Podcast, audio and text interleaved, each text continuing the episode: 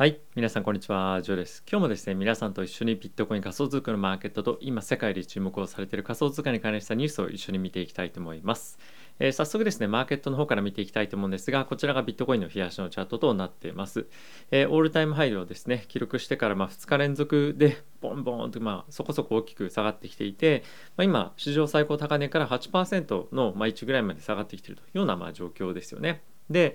えー、まあここからどうなるかっていうところが非常に注目をもちろんされているわけなんですけれども、まあ、結構ですね昨晩、まあ、これ僕がいくつか設定をしている、まあ、アラートみたいのがあるんですけれども、まあ、こういったとこから結構ですね昨日大きな売りが出たりとかっていうのも、まあ、サイズ感的にですね大きな売りがバンバンバンって結構出たこともあって、まあ、ちょっと一旦ですねそういった大きめのフローの流れっていうのは、まあ、止まるんじゃないかっていうふうにまあ見てる人もまあ言ってたりとか、まあ、あとはここからですねあのテクニカル的に少しえー、て言うんですかね上値が重いというかあの、まあ、今ダブルトップみたいな感じになってるので、えー、下がってきてしまうんじゃないかっていうふうに見ていたりとか、まあ、結構やっぱり人によって大きく違うと。なので、えー、まあどれかの意見について、え真剣にあこうなんだそうなんだとかっていうよりも、え長期で見て今自分はどういうふうにどっちの方向に行くと思っているかっていうところの方を、え重要しながらまあ、今取引するのであれば、えー、してもししたくないのであれば、まあ、何も触らないっていうのもいいと思いますしもしくは、まあ、常々言っている通り、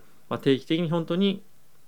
え買い入れを入れると、まあ、そういったところをフォーカスしてやっていくっていうのも、まあ、いいんではないかなと思うので、まあ、少しやっぱり気をつけたいのはあの常日頃からやってることと、まあ、このタイミングで不安になってるから少し、ま、ストラテジーを変えるとかっていうよりもですね、ま、ちゃんとやっていく自分のまあ、戦略通りに取引をやっていくっていうところにま注視するっていうのが非常に重要な、まあ、特に局面になってきてるんじゃないかなと思ってます。で、えー、同様にですねイーサに関しても、まあ、史上最高高値までは行ってもないものの、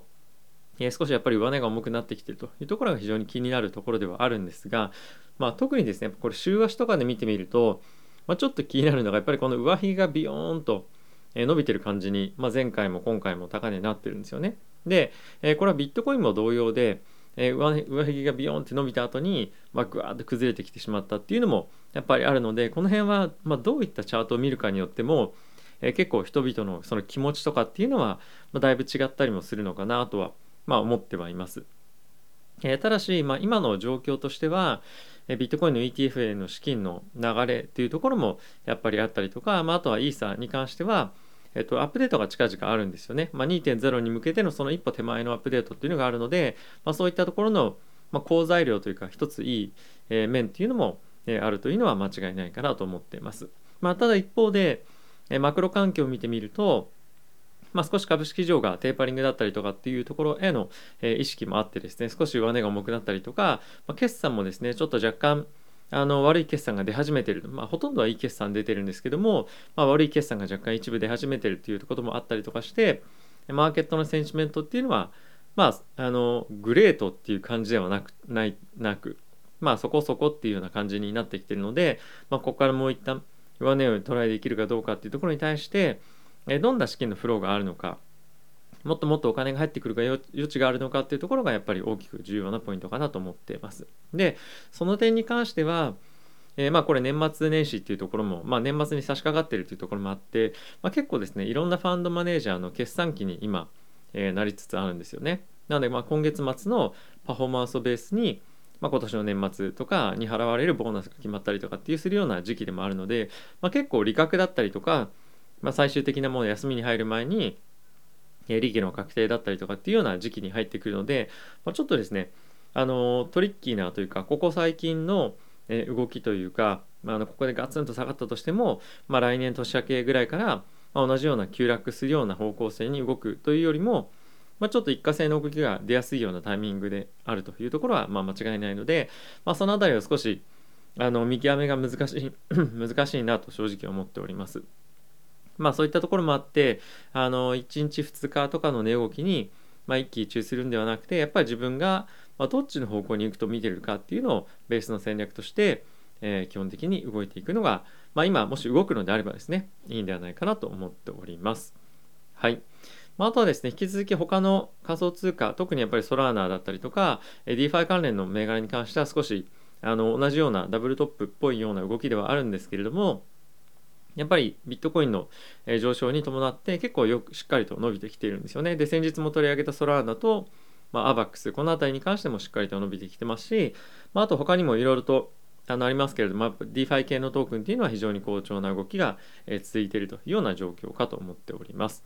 はい、あとはですね、ビットコインの、えー、先物ですね、えー、おととい非常に好調な動きではありましたけれども、昨日はまあ結構大きく下がってしまったのと、まあ、あとはですね、昨日上場した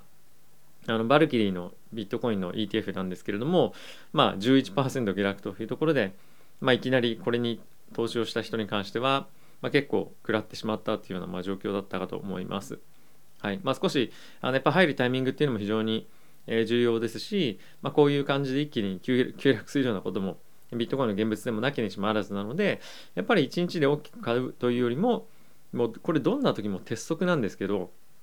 機関投資家は必ずやってるんですが一発でバツンと買うんではなくてどんなに小さいボリュームを買うとしても分けて買うっていうのを習慣化するっていうのは一つまあ、長期で投資をやっていく上でリスク分散の観点から非常に重要なことかと思うので、まあ、これはですねあのぜひ実践していただくと、え、パフォーマンス安定につながるんじゃないかなと僕は思っております。はい、ではですねここから皆さんと一緒に、えー、今世界で注目をされているニュースについて見ていきたいと思うんですが、えー、その前にですね、えこのチャンネルぜひサポートしてもいいよという方がいらっしゃいましたらぜひですねチャンネル登録やあとはベルボタンも押していただけると非常に幸いです。あとですね今日ちょっとあのマイクのセッティングというかあの位置づけとかっていうのを変えてみたので、えー、ぜひですねちょっともし変わったよっていうふうにもし気づいたりとか何か変化が見られたらぜひコメントいただけると嬉しいです。はい、ではニュース見ていきたいと思うんですが、はい、こちら今ちょっと申し上げた通り、えー、バルクリーの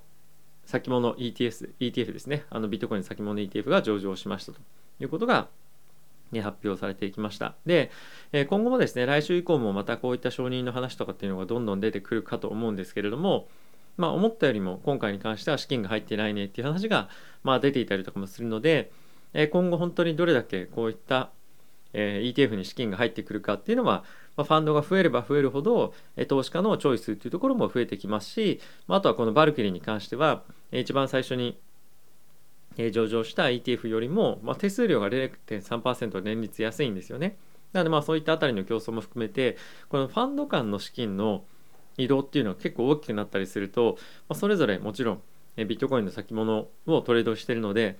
結構先物市場でフローが回ってしまったりとかもあるかもしれないのでそのあたりはですねちょっと突発的な動きっていうのが出やすくなったりする環境に、まあ、なりかねないので、えー、少しちょっと心配をしているところでもあります。はいまあ、現物とかだったりすると OTC であの取引所を返さない取引っていうのもあのできたりもするんですけれども先物市場ですとなかなかそういったことよりも、えー、取引所を関して通して、えー、通してか通しての、えー、取引がメインになると思うので、え、少しそのあたり心配かなと思っております。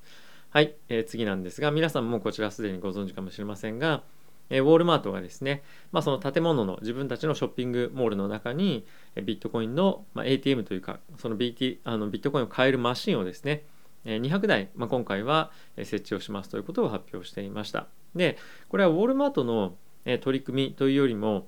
えー、とこのビットコインのマシンをですね取り扱っている会社があるんですねでこれがえっ、と何ていう会社だったかすみませんちょっと忘れちゃったんですけども。あコインスターですね。コインスターという会社なんですが、まあ、一応ですねあの米国中に8000個のこのマシンを置く予定ではあるんですが、まあ、今回、えー、テストみたいな感じでウォールマートにま200台置くというようなニュースとしてなってました。おそらく、えー、こうちょっと前にウォールマート関連がウォールマートがそのライトコイン導入するみたいなフェイクニュース若干ありましたよね。であれが、まあ、本来これと多分ちょっと重なってたりとか関連してたりとかっていうなだったのかなっていうのは、まあ、ちょっと今振り返ってみると思うんですけれどもまあいずれにせよですね、まあ、本当どんどんどんどんえこういった形で市民の人たちがよりビットコインに対して距離が近くなるっていうことがま非常に重要かなと僕はこのニュースを通じて思いました。で人によってはやっぱりですねこのビットコインのマシンで買うと高いんじゃないですか？というふうに思う方もいらっしゃると思うんですけどももちろんそうなんですよ。ただし高いかどうかっていう重要じゃなくてえ本当にやっぱり市民にとって身近になってくるかどうかっていうところの方がまあ、非常に重要かなと思っています。でやっぱり例に一つ挙げると、まあ、他の日本のですね、え、取引所いろいろとあったりしますけれどもその中で、まあ、販売所っていうのがあったりしますよね。であまりちょっと何かどういったところで買うのが一番コストがいいのかわからないっていう方は販売所で買ったりとかっていう方もまだまだ多いわけじゃないですか。なので、まあ、同じような形で、まあ、販売所で買う人もいれば取引所で買ったりとか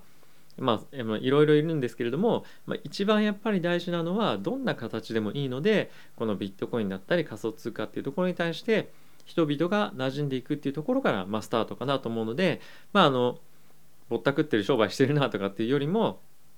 あどんどんどんどんビットコイン仮想通貨が身近なものになってきているというところで、えー、ポジティブに受け取っていきたいかなと思っております。はい、えー、次のニュースなんですけれども、まあ、これですねちょっとどれぐらいな重要なニュースかっていうのは正直わからないんですがさっき速報で入ってきていたんですが、えー、トランプ政権だった、まあ、本当に最後の最後のタイミングで、えー、銀行がですねビットコインを、まあ、あとは仮想通貨をお客さんにサービスを提供する一環として、え取引を行っていいですよとバランスシートに計上していいですよということが、えコメントとして、えー、まあ、正式に政府のコメントとして出ていたというのが改めてニュースとしてなっていました。でこれなぜ重要なしかもブレイキングニュースみたいな感じで、え、出てきたかというと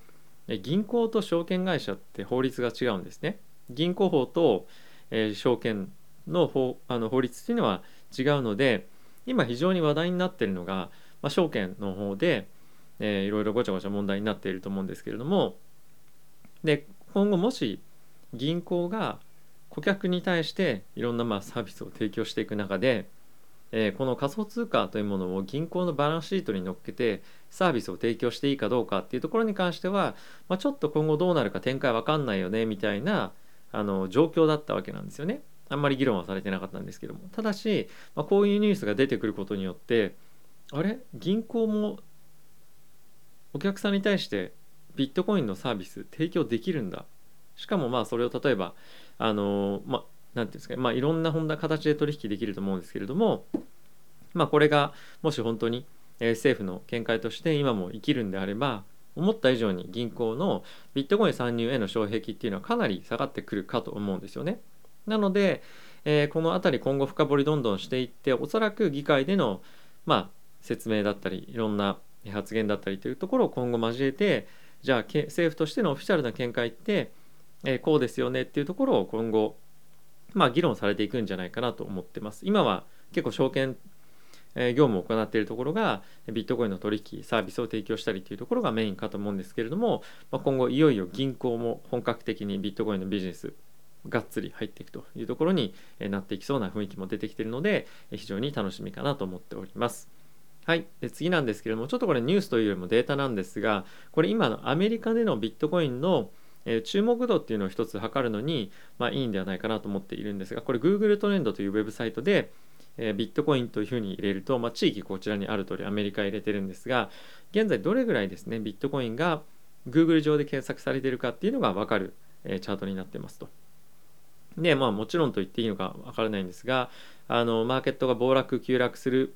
タイミングだったりちょちょうど前ぐらいのタイミングが100とすると今はですねまだまだ大体48それの半分ぐらいしか、ま、検索ボリュームっていうのは上がっていってないですよっていうのがこのチャートから見てわかるということなんですけれども、ま、そういう観点から見るとまだまだやっぱりマーケットの注目度というのは、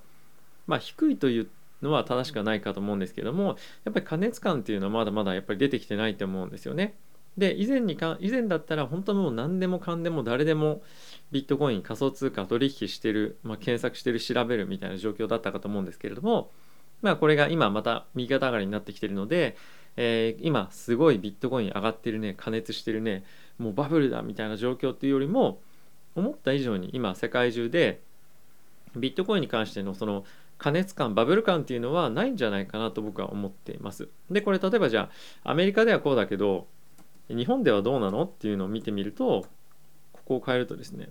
あの分かるんですけども日本もですね同じような状況なんですよね。ももしくはそのフラットみたいな感じでじゃあこれ日本語だからあのビットコインという英語で入れてるからでしょうと。でこれをビットコインでカタカナで入れると、まあ、そんなにアメリカと変わらないような状況。まあちょっとずつ上がってきてるんですけど、まあ、こんな感じになってるので、まあ、これから本当にえー、もっともっと参入してくる人が増えるんじゃないかなと思ってます。であとはこれ全然宣伝のつもりで言うわけじゃないんですが、えここ最近のですね僕のバイビットのあとバイナンスもそうなんですが、えっと、動画の検索で再生されるのが結構増えてきてるんですよね。なのでやっぱり少しずつ新しく取引所を開設してみようかなとかビットコイン、え、チャレンジしてみようかなっていう人が、ま、増えてきてる感じは、まあ、あると。なのでまあ裾野が徐々に広がってきてる感じは僕は、まあ、動画の何が再生されてるかっていうのを見るベースで見る限りは、まあ、あるんじゃないかなっていうのが少し肌で感じてます。はいまあ、これは全然あのなんだろうそっちの取引口座の方がいいですよとかそういう話ではなくて、まあ、一応僕の持ってる動画の、まあ、ストックの中でどういったものが再生されてるかっていうのを見るに、えー、こういった傾向がありますよということを、まあ、お伝えしたかったということですね。はい、ということで、えー、まあ、今日はこの辺で終わりたいと思うんですが、え、まだまだですね、あの取引始めたばっかりだったりとか、まあ、今どうしようマーケットちょっと乱高下してるから少し入るの不安だなという方は、えー、今概要欄の方にですね特別なちょっとキャンペーンがやってるようで、えー、バイビットさんので、まあ、通常であれば、えー、3000ドル上限のところを、まあえーと、概要欄だったりとかコメント欄のリンクを使っていただくことで、えー、3500ドルまでえボーナスポイントの上限っていうのがもらえる今キャンペーンやってますので、えー、ぜひご興味ある方はそちらから、えー、入っていただければ幸いです。はい。ということで、えー、動画をご視聴ありがとうございました。また次回の動画でお会いしましょう。さよなら。